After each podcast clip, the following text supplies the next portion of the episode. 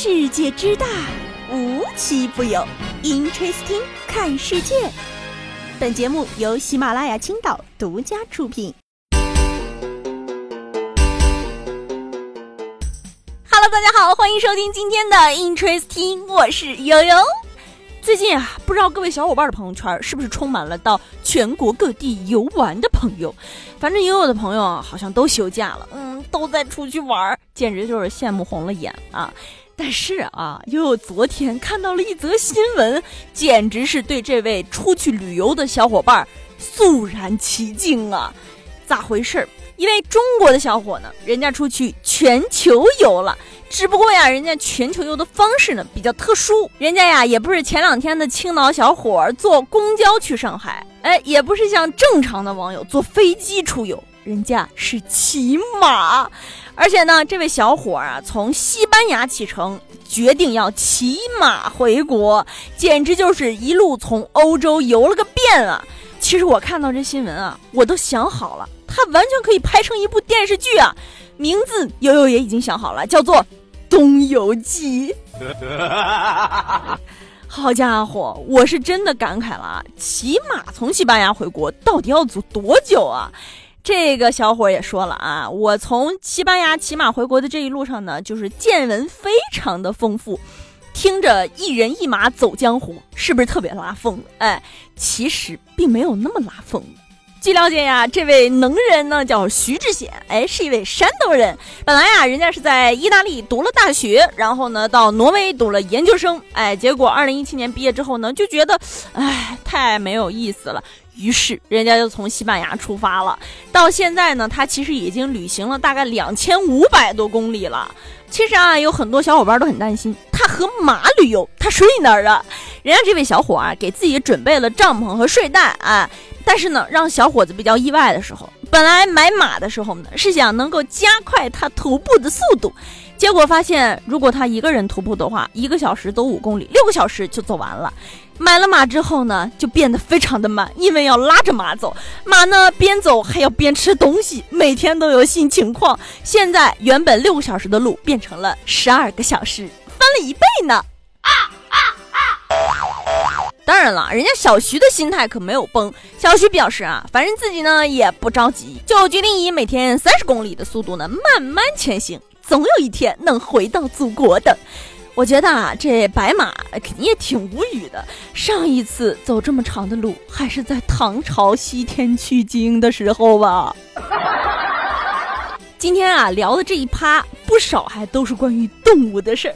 上面呢是来自于不知道自己什么时候接了一单长途的白马，下面啊来自于一群猴子。啥情况呢？啊，近日啊在云南的一个动物园儿，哎，一个女孩呢在游玩的时候啊，就看着这猴子好可爱呀，于是就想投喂它。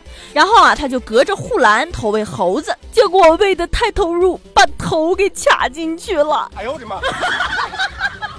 哎，这能怎么办啊？就找消防员哥哥救呗。消防员来救的过程中啊，就发现，嗯，这个女孩头被卡在护栏内之后呢，一群猴子坐在这看她。虽然最后这个救援人员扩张了缝隙，帮女孩脱困。但是啊，我总觉得哪里有点奇怪。本来这姑娘是想去动物园看猴的，结果自己成了猴看的对象呢。啊！聊了俩这陆地上跑的动物，接下来咱聊聊水里游的鱼儿。前两天啊，广东东莞一个男子呢在钓鱼的时候不小心反被鱼给钓了。嗯，虽然啊，这个水呢一点都不深，就照这男的腰部吧。但是这男子被鱼拽下去之后呢，就拼命的在喊救命啊，救命啊，而且还在哭。呃，这周围的钓友发现之后呢，以为这男的快淹死了，非常害怕，于是呢就赶紧去把他救了起来。正准备救的时候，发现这男子往起一站，哎，这水甚至就到腰。简直就是扑腾了半天，一站起来发现水才到脚踝啊！为什么在喊救命啊？我想啊，这就叫做如果你会游泳，你一定不懂不会游泳的人的这种情节。反正悠悠比较能共情啊。如果我掉到了水里，不管它有多深，我都觉得我快被淹死了。而且啊，最重要的是，在这个钓鱼场里，这个老板甘先生就表示了，被鱼拉下水的呢，遇到过很多次啊。但是呢，喊救命的只有这位男子了。嗯，我们其他人都觉得太尴尬了，不敢出声。嗯，什么怕尴尬？那还是因为你脸皮不够厚啊！你看下面这位大师，哎，脸皮就相当厚。基本上啊，悠悠发现每一天的奇葩新闻中呢，都会有一些因为诈骗事件登上悠悠主角封面的啊。今天是哪一位大师呢？人家的诈骗方式又创新高了。这一次啊，这个大师呢组成了一个团伙啊。如果你来算命的话，然后呢，大师会让你转账五千块，转完之后，大师会告诉你，转完账之后你要向前走六十六步。或者八十八步，保你六六大顺，八八大发。最重要的是，在这中间你千万不能回头，不仅能消灾，还会把你已经转账的金额全部给你退回去。但是啊，可想而知啊，只要你往前走了这六十六步、八十八步，还不够跑的吗？真是高手。最终啊，这个诈骗团伙的六人已经落网了，其中四人呢也被刑拘了。就是被拘的时候啊，这些诈骗团伙讲起自己骗别人的经历都。自己都忍不住想笑，哎，我就想起了一句俗语啊，这不就是走一步笑百步吗？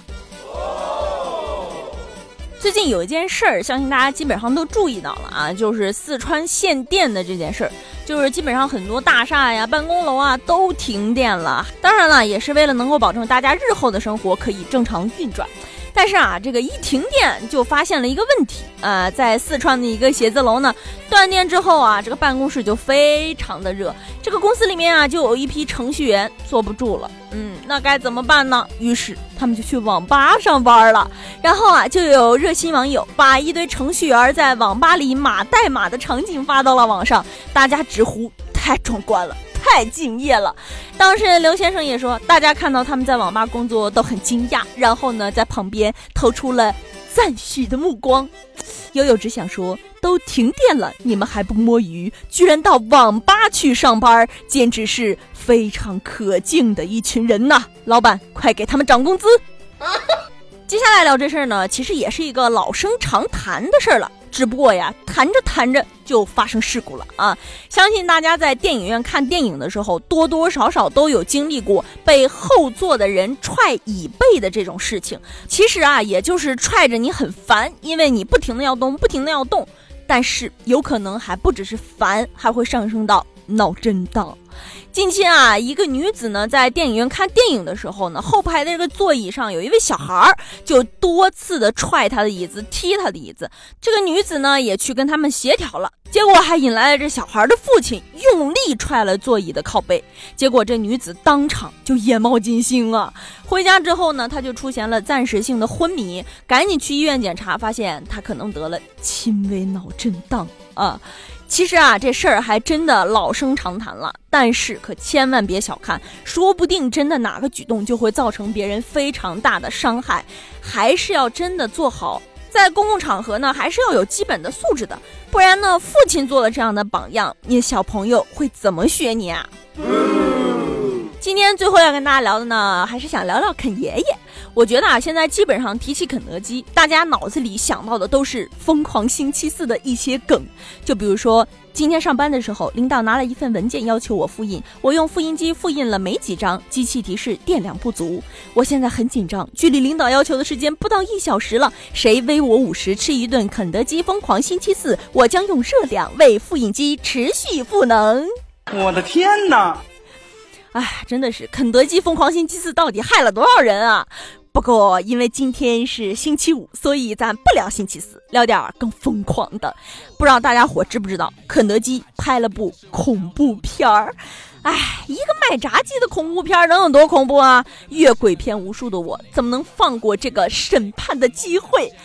唉，于是又又去搜索了一下，看了一下，我真的再也无法直视披萨了。我太难了。虽然呢，我觉得肯德基的利益是想通过这个短片起到一波反向宣传，但是看完他实在是对披萨再也提不起兴趣来了。而且这部短片中比较有意义的是，它的细节非常的好。有人发现，在短片中出现在披萨盒上的电话号码呢，是在发布周期间提供优惠和促销活动的号码。有消费者就真的试了，结果真的用优惠的价格拿到了这个披萨。这部影片呢，仅仅推出了二十四个小时，就在国外的媒体上呢爆火，一天之内呢，通过社交媒体覆盖了大概一千三百万人。不过呢，也有像悠悠这样对于这个短片不太买账的。我觉得它这个恐怖元素加上一些特效，实在是让我失去了购买欲望。不知道大家伙看没看这个小短片啊？如果没看的话，快去搜索看一下，它到底害不害怕吗。好啦今天的节目呢到这里就结束了我们下期节目再见吧。别忘了给我转赞评三连拜拜。的巴黎们我那的 homie 都说 oh man 他裙子下摆短几厘米的画面太过限制机会忍不住可里在想着 don't stop 感无可救药一充满荷尔蒙的惊喜。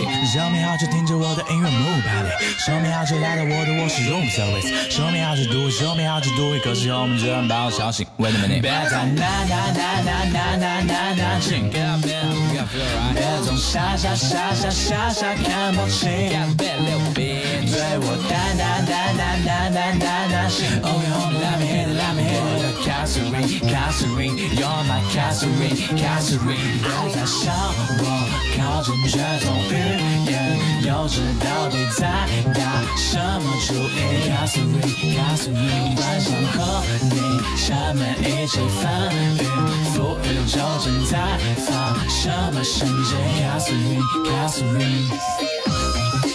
谁抓我 crazy，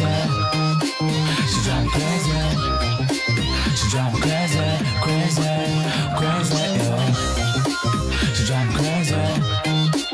Drive my crazy, crazy, crazy, yeah. 喂，哎，是我。那个想跟你说，我快要发新专辑了，如果你想听的话，喂喂，别再那那那那那那那那轻，别总傻傻傻傻傻看不清，对我淡淡 Catherine Catherine，You're my Catherine Catherine，别再向我靠近，却总欲言都知道你在。打什么主意？告诉你，告诉你，晚上和你下面一起翻翻覆雨，究竟在究竟什么什么什么？告诉你。